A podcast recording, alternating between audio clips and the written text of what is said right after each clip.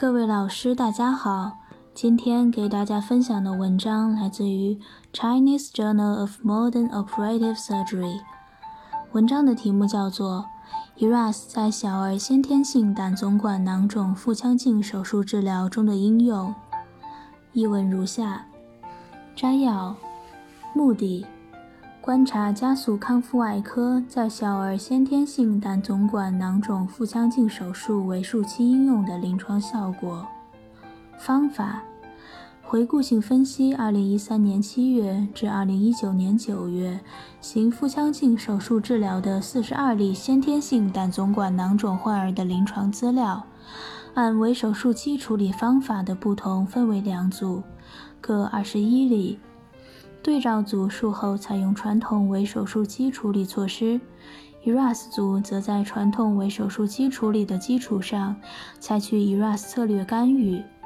比较两组患者为术期指标及恢复情况，结果与对照组比较，ERAS 组术后首次排气及拔除腹腔引流管时间早，输液总量少，术后住院时间短，差异均有统计学意义。在术后炎症反应的监测中，术后一天，两组 WBC 及 CRP 均升高；第三天、第五天均下降，但两组仅第三天 WBC 和第五天 CRP 水平比较有统计学差异。ERAS 组均低于对照组。术后 ERAS 组发生遗漏，右上腹脓肿一例，经穿刺引流后治愈。肺部感染一例，对症治疗后治愈。对照组术后胆汁漏一例，保持引流通畅，术后第八天自愈。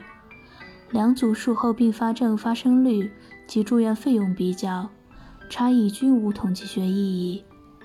两组均顺利恢复出院，三十天内无再入院者。